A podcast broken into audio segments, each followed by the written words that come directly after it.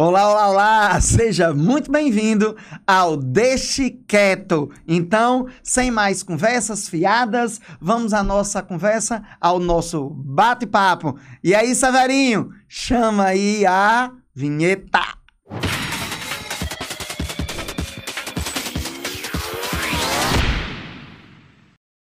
Ei, deixa eu dizer.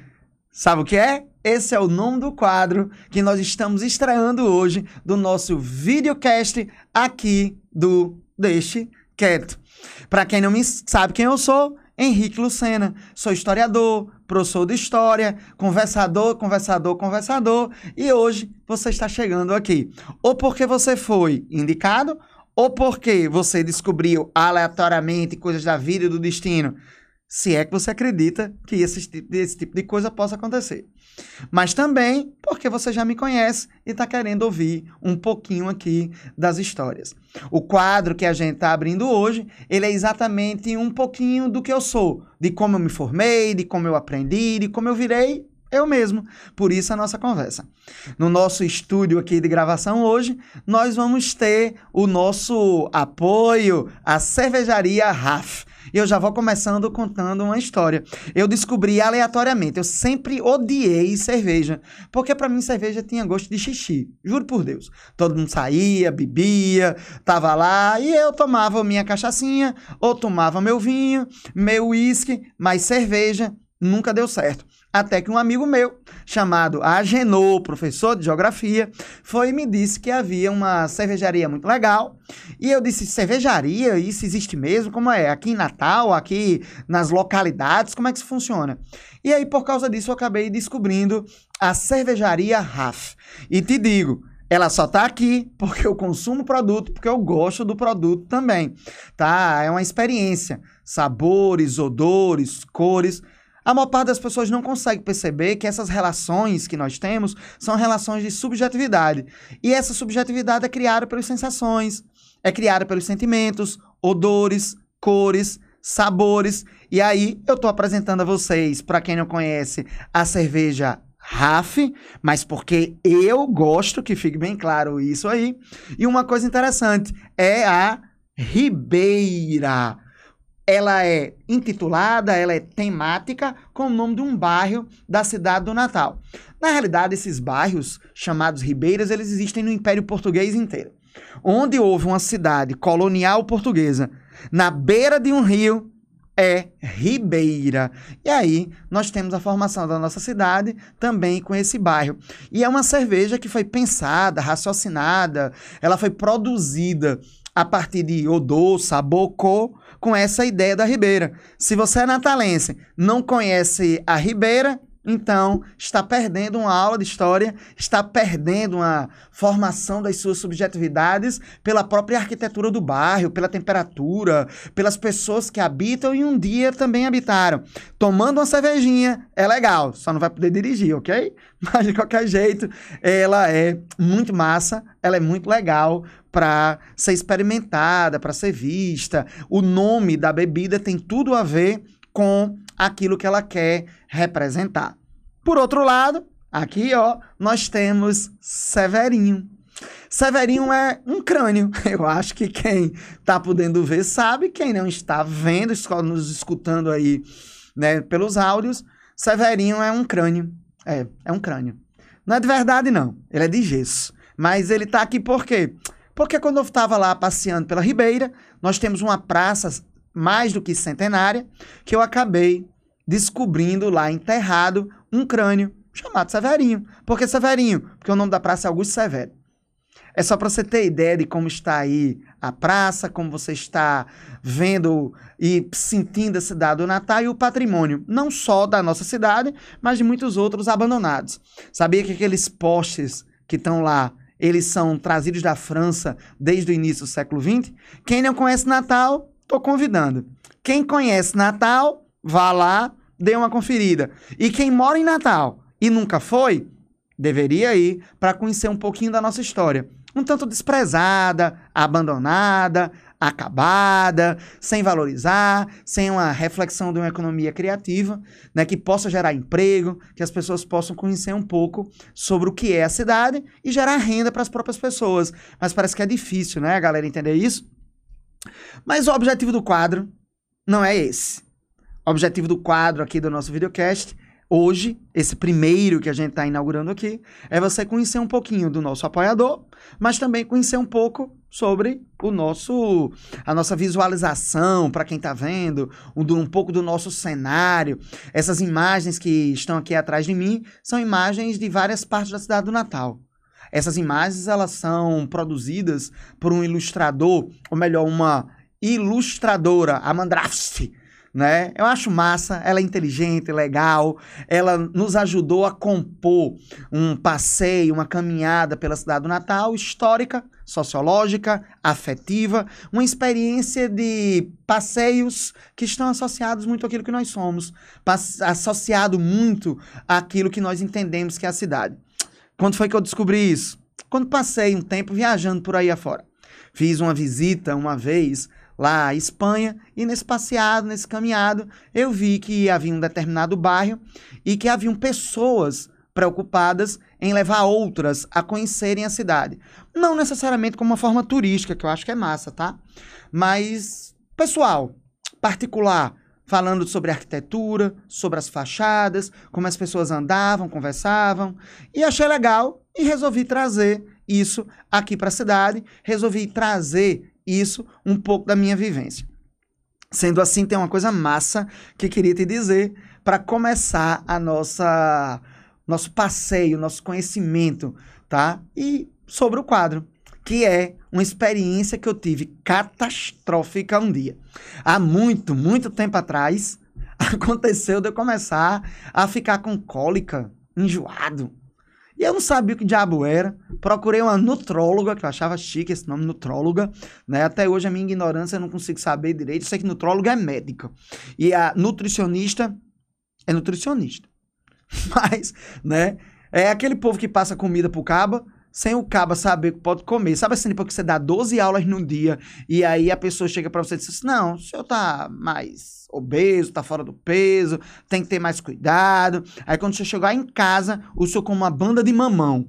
Aí o cara tem vontade de se matar, porque eu não vou conseguir comer só uma banda de mamão. Eu quero comer uma banda de mamão, mais cinco ovos, três cachorro-quentes, um pastel e tudo isso com muito ketchup. Então, é um problema essas questões da nossa alimentação.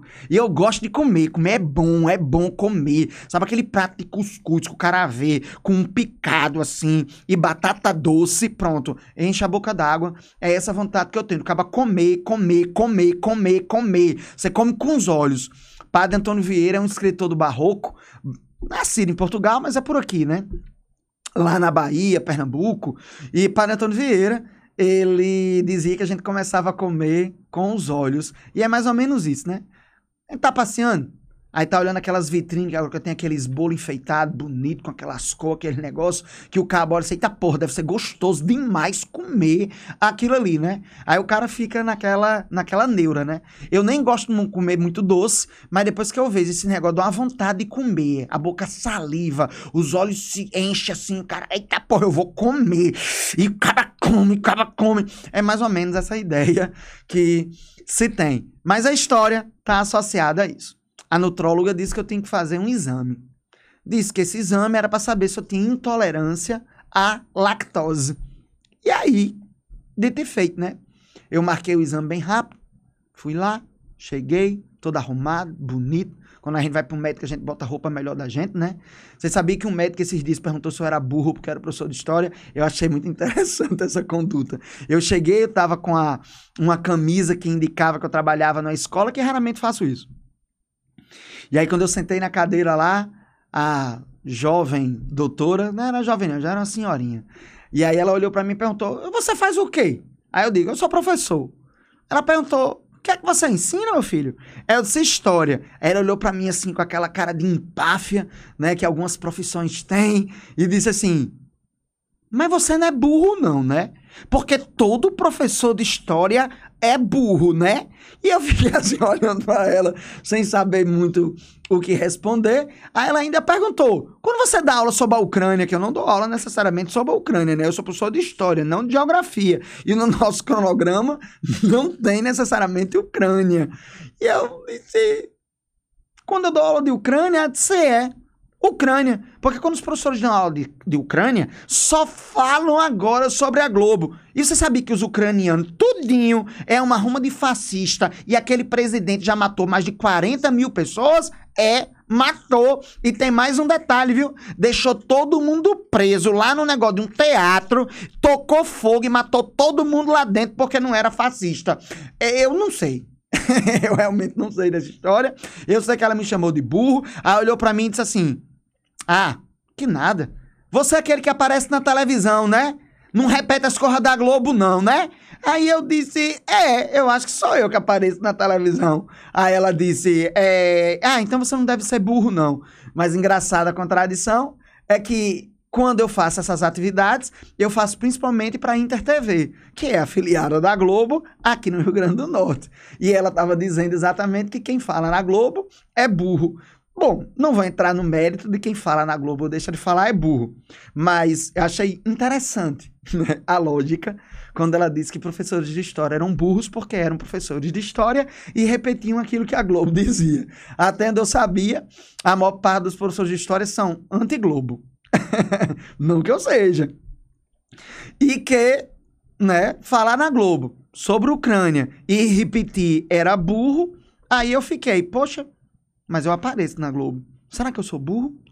Mas deixa quieto, fica aí, só para você pensar um pouquinho sobre essas questões, esses sensos comuns, como as pessoas se compõem a partir das profissões. Professores de história são burros. É, médicos, para mim, sempre são de direita. Será? Pense um pouquinho. Será que a profissão determina o cara? Será que você exercer uma profissão faz com que você pense de uma maneira específica? Será que é assim? Mas voltando lá à história, né? Eu fui pro médico, fui todo arrumado nesse dia para fazer um exame. Aí fiz uma coleta de sangue de exame, ou de exame de sangue, tirou o sangue, e a pessoa lá, a moça, muito gentil, muito educada, de verdade mesmo, mandou eu tomar um negócio de, que tinha gosto de Sprite. Aí eu tomei, uma garrafinha toda. Para quem não tá vendo, é porque eu tô imitando o som de tomar o troço. E ela perguntou se eu está bem. E eu disse, eu tô. Só é muito doce. E ela disse, tá bom, sem problema. Sem... A gente vai aqui a pouco, o senhor vai tomar outra. Mas se o senhor sentir qualquer coisa, o senhor diz. E eu, na ingenuidade, né? Eu disse, que diabo que essa mulher quer? Eu disse, tá bom. Mas também não me toquei de perguntar a ela o que era, né? Abestalhado. Aí eu fui e tomei a segunda garrafinha. Ela foi e coletou o exame de sangue.